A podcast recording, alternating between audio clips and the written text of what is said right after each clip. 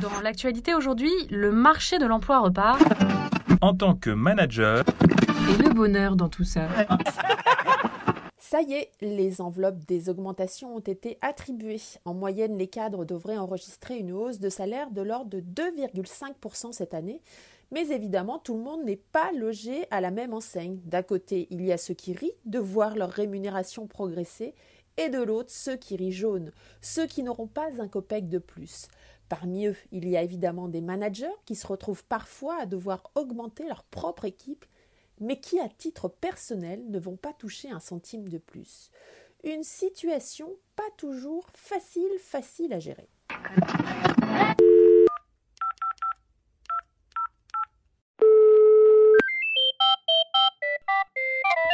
Service après-vente du manager, bonjour Bonjour, je vous appelle parce que je suis dans une situation hyper embarrassante. En fait, euh, mon, mon boss me demande d'augmenter mes collaborateurs, mais il ne prévoit aucune augmentation pour moi. Alors, quelle est selon vous la meilleure façon de réagir? Alors un instant s'il vous plaît, ne quittez pas. Alors bonjour, je suis donc euh, Nathalie Moncla, directrice du cabinet LMP Conseil et de l'école de coaching des ateliers du coaching. Donc je vais tenter de répondre à votre question. Euh, pour moi, la meilleure solution, c'est d'exprimer clairement ce que l'on ressent. Par exemple, en utilisant la CNV, la communication non violente. J'irai voir mon boss, euh, comme vous dites, et je lui dirai, écoute, je trouve ça très sympa et très juste. euh, si tu me demandes de le faire, c'est que forcément ça doit être juste d'augmenter euh, mes collaborateurs. Pour autant, j'aurais bien aimé en discuter avec toi. J'aurais bien aimé que tu me dises euh, quelle est l'idée derrière. Est-ce qu'il s'agit d'une augmentation au mérite individuelle? Si oui, quelle personne? Est-ce qu'il s'agit d'une augmentation collective? Et si oui, pour quel projet? Et dans tel cas, euh, si mes collaborateurs sont ainsi récompensés, je suppose que tu as pensé également à moi. L'idée, c'est d'échanger calmement avec lui, en mode adulte, et de vider quelque part ce que vous avez à dire, votre, ce que nous, en coaching, on appelle le sac d'émotions, le sac des ressentis. D'accord, donc euh, selon vous, je dois demander un, un autre rendez-vous avec mon manager pour pouvoir euh, argumenter, c'est ça? Et essayer de le faire changer d'avis ou pas? Alors, faire changer d'avis je ne sais pas si c'est jouable comme ça, mais en tout cas, euh, vous pouvez effectivement lui demander un rendez-vous pour clarifier ce qui vous semble flou et lui poser des questions claires pour répondre à votre propre besoin. Euh, il a certainement une idée, euh, vous, ça vous fait émerger un sentiment en tout cas. Je lis un petit peu de sentiment de jalousie quelque part derrière. C'est ça qu'il faut nettoyer, il me semble.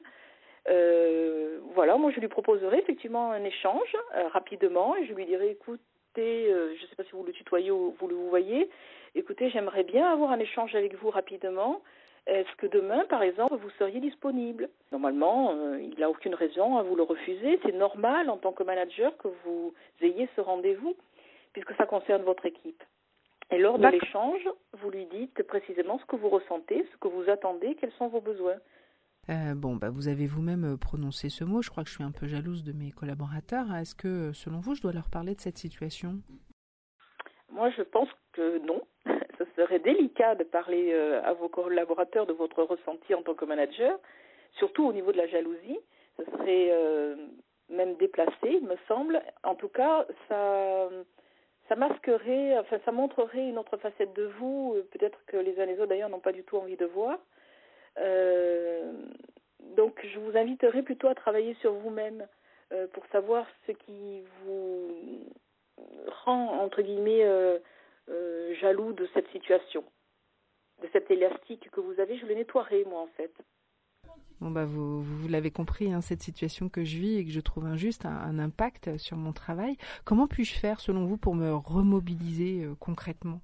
D'abord en travaillant sur vous, en comprenant d'où vient ce sentiment d'injustice et pourquoi il arrive maintenant. Il y a forcément une raison pour qu'il arrive maintenant.